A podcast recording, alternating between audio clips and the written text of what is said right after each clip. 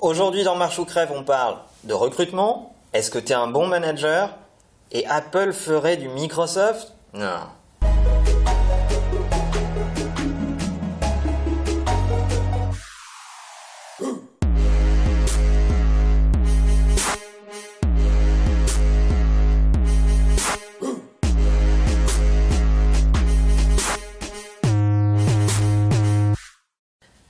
Hello hello, mon nom est At Manuel Diaz, bienvenue dans Marche ou Crève épisode 3.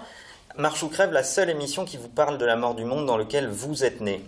Aujourd'hui on va parler euh, de vous, pour commencer. D'abord euh, merci euh, pour les vues sur les deux premiers épisodes, on dirait que ça vous plaît, j'ai l'impression que euh, ce format d'interaction vous plaît, ces formats de thématiques, vous avez été nombreux à regarder, encore plus nombreux à regarder l'épisode 2, nombreux à commenter, ce qui nous a fait très plaisir, à vous abonner à la chaîne YouTube, c'est la meilleure façon de nous encourager, continuer, euh, et à nous laisser des commentaires. Et justement, on va commencer avec un premier commentaire qui m'a été laissé par Claire, euh, Claire comment? Claire Romanet. Claire Romanet, euh, sur mon meilleur souvenir de recrutement. Euh, ça m'intéresse plus de, de parler de ce qu'on voit en recrutement en général. Et euh, ce qu'on voit en recrutement, c'est beaucoup de fails malgré tout. Je trouve qu'il y a un niveau d'amateurisme dans la façon de traiter ces compétences et de les mettre en, en lumière pour arriver dans, dans, notre business qui est, qui est assez bébête. Euh, je vous parle pas des fails classiques. Euh, euh, j'ai mis la moitié du marché en copie et euh, on m'explique dans la lettre de motivation que mon agence est unique et qu'on a absolument envie de venir travailler chez Imakina. mais il y a la liste de tous nos confrères en copie visible. Ça, c'est un fail tout, à fait classique et assez extraordinaire. mais surtout, je trouve que les candidats arrivent très très peu à se marketer.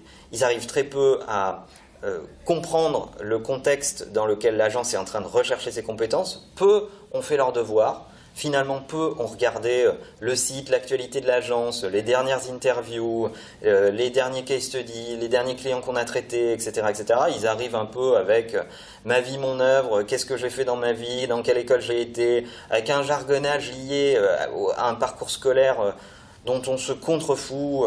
nous, ce qui nous intéresse, c'est de savoir euh, pourquoi vous êtes là, qu'est-ce qui vous motive, euh, quelle montagne vous avez envie de franchir avec nous, etc. etc.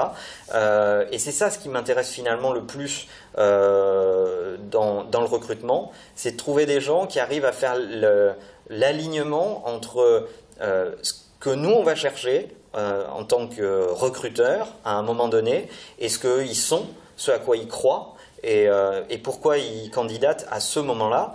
Euh, et puis finalement, ils parlent assez peu d'eux-mêmes. Euh, ils parlent beaucoup de leurs compétences, mais ils parlent assez peu d'eux-mêmes. Et ça, je trouve ça euh, dommage parce que personnellement, je trouve que les compétences, c'est important, mais qui on est, c'est encore plus important. je me refuse à recruter des gens très compétents qui pourraient ne pas être alignés avec nos valeurs, nos croyances, etc., etc. Et finalement, pour revenir un peu à la, à la question initiale, euh, je crois que les meilleurs recrutements, on les fait euh, souvent dans des phases qui ne sont pas forcément des phases de recrutement, mais qui peuvent être aussi des phases de networking, des gens qu'on connaît, euh, qui ont atteint un niveau de maturité à un, moment dans leur carrière et qui cherchent un nouveau challenge. et c'est ça qui est le, le plus intéressant, voilà, de mon point de vue. Euh, ce qui me permet de vous parler d'un deuxième sujet qui me tient particulièrement à cœur, c'est euh, le management. Alors on me dit souvent que euh, j'attaque les dirigeants ou le C-level, ou en tout cas que je suis très exigeant avec eux, etc. Je pense que c'est tout à fait justifié, c'est vrai c'est vrai que j'ai un niveau d'exigence très élevé avec euh, les board members, le C-level, parce que c'est leur fonction, c'est leur job d'être visionnaire, c'est leur job de voir devant, c'est leur job d'avoir une stratégie et d'emmener les autres. Euh, pour être un leader, il faut avoir des followers, mais il faut surtout avoir quelque chose en quoi euh, croire et une histoire à raconter. Mais aujourd'hui, j'avais envie de vous parler des managers, ces étages intermédiaires entre les compétences et la stratégie de la boîte. Et en fait, euh, surtout en France, je trouve, quand je compare avec les autres pays dans lesquels on est installé, euh, quand je compare avec euh, les autres zones géographiques dans lesquelles on fait du business dans le monde, je trouve qu'en France, le, management est un peu la charnière qui surfe sur j'ai l'info et pas toi, euh, je suis un peu tout puissant, euh, en tout cas j'ai mon périmètre de responsabilité, des trucs un peu bébêtes euh, qui n'ont aucune résonance avec la façon dont on travaille aujourd'hui et encore moins avec la façon dont on attire les talents d'aujourd'hui. Faut pas s'étonner d'avoir des problèmes d'employee experience, etc., etc. En réalité, un bon manager, il doit recruter des talents qui sont meilleurs que lui, les faire jouer ensemble et donc recruter en fonction des talents préexistants dans ses équipes. Euh, c'est pas parce que quelqu'un est extrêmement bon s'il va pas s'interfacer correctement dans son équipe, euh, objectivement, euh, ça sert à rien. Euh, et aujourd'hui, moi, quand, quand on recrute chez Imakina, on pense à eux on pense aux gens qui sont là, qui sont dans les équipes, et on se dit est-ce que ça va fonctionner? Est-ce qu'ils vont bien être complémentaires? Est-ce qu'ils vont fonctionner les uns avec les autres pour fabriquer euh, euh, quelque chose de supérieur? Parce que si on recrute que des clones, bah, on n'a pas grand-chose. Euh, donc ça, ça sert à pas grand-chose. Et puis enfin, le dernier sujet, c'est que je comprendrai jamais les, les, gens qui veulent absolument candidater chez le boss. En fait, moi, je reçois une quantité de candidatures euh, astronomiques en direct sur mon adresse email qui est publique sur Internet, etc., etc. Et les gens le prennent mal quand je leur dis, mais en réalité, c'est le manager de telle unité qui est 100% autonome pour recruter et décider de son recrutement. Et je ne conçois pas euh, qu'on puisse ne pas déléguer 100% de l'autonomie au manager. Alors on voit dans des grosses boîtes, les DRH sont mêlés, être les premiers filtres. Alors ça fait des entretiens complètement débiles où euh, tu as un DRH qui est euh, en train de poser des questions sur un métier qu'il connaît absolument pas, etc., etc. Alors je, vois les vertus à essayer de, coordonner euh, le casting euh, dans les boîtes. Mais en réalité, on devrait déléguer les premiers choix aux managers de terrain, ceux qui vont coacher ces talents-là, ceux qui vont les faire travailler dans ces équipes-là et qui vont, qui vont porter la responsabilité du résultat d'une équipe. En tout cas, c'est mon point de vue. Euh, voilà. Et enfin, dernier sujet dont je voulais vous parler cette fois-ci, puisqu'on essaye de faire un format un peu plus court par rapport au précédent, euh, un sujet qui m'énerve beaucoup, qui m'a été soufflé par mon ami Laurent Haug, c'est Apple ferait du Microsoft Surface en lançant euh, l'iPad Pro. Alors ça, ça me rend complètement dingue, parce qu'on lit ça depuis la dernière keynote.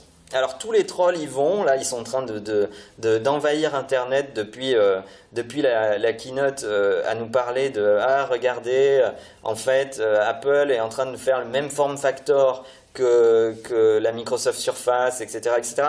Mais en fait tais-toi pauvre con quoi. C'est ça ce que j'ai envie de dire quoi en fait. C'est que t'as rien compris au sujet si tu dis ça. Oui c'est un form factor qui ressemble parce qu'on a foutu un clavier au cul d'un iPad Pro. Et alors? C'est pas ça qui est important. Ce qui est important c'est euh, le l'écosystème qu'il y a autour du produit, Apple a construit patiemment depuis la sortie du premier iPhone un écosystème pour les développeurs, un écosystème autour des applications, un écosystème autour des usages. Il a appris aux utilisateurs à se servir de ce smooth scrolling, du pinch, etc., etc. Et aujourd'hui, s'il sort un form factor comme ça, c'est parce que la taille de cet écran est, est adaptée à ce type de form factor en interaction, en interaction avec un clavier, en interaction avec un stylet. Oui, Steve Jobs a dit qu'il ne voulait pas de stylet, mais je rappelle qu'il l'a dit à la sortie de l'iPhone. Il l'a dit pour les premiers smartphones, parce que tu n'as pas besoin d'un stylet pour surfer sur 15 cm d'écran. Ça sert à rien. Par contre, quand tu as un iPad Pro qui fait cette taille-là, oui, c'est intéressant d'avoir un stylet pour libérer la créativité, pour dessiner, pour avoir d'autres formes d'input sur ce device euh, qui sont maintenant possibles. Et donc, euh, si tu dis que euh, l'iPad Pro c'est euh, une nouvelle surface, bah, t'as rien compris euh, et j'ai de la peine pour toi en réalité. donc non, l'iPad Pro n'est pas une nouvelle surface. L'iPad Pro va certainement tuer la surface, ça j'y crois beaucoup, mais certainement pas grâce à son form factor, mais grâce à tout l'écosystème qui est autour de ça. Voilà ce dont j'avais envie de vous parler aujourd'hui et euh, rendez-vous pour le prochain épisode. Continuez à nous soutenir avec vos commentaires et pas que vos views. Vraiment commentez, souscrivez à la chaîne YouTube. Si vous regardez sur YouTube, ça nous fait euh, très plaisir et ça nous encourage pour les prochains épisodes. Posez-nous vos questions sur hashtag marche ou crève pour intervenir vous-même dans le prochain épisode. Le monde change, euh, il ne vous attendra pas, alors rien ne peut l'arrêter, dépêchez-vous.